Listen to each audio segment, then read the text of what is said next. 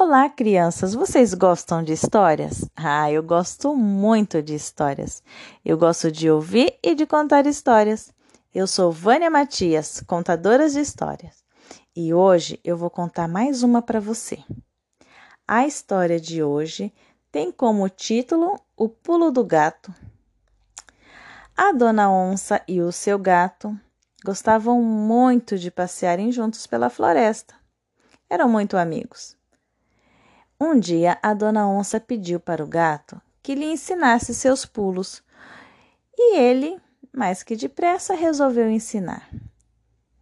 Passaram a tarde toda pulando daqui para lá, de lá para cá. Depois resolveram ir até um riacho tomar água. No caminho, a onça, muito das esperta, tinha pedido para o seu gato ensinar os pulos, porque na realidade ela a intenção dela era de que o gato se transformasse no seu jantar. No caminho, ela pegou e falou assim: Ô seu gato, vamos fazer uma aposta?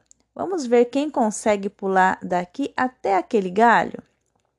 O gato disse: Tudo bem. Ela pode ir primeiro. O gato pulou.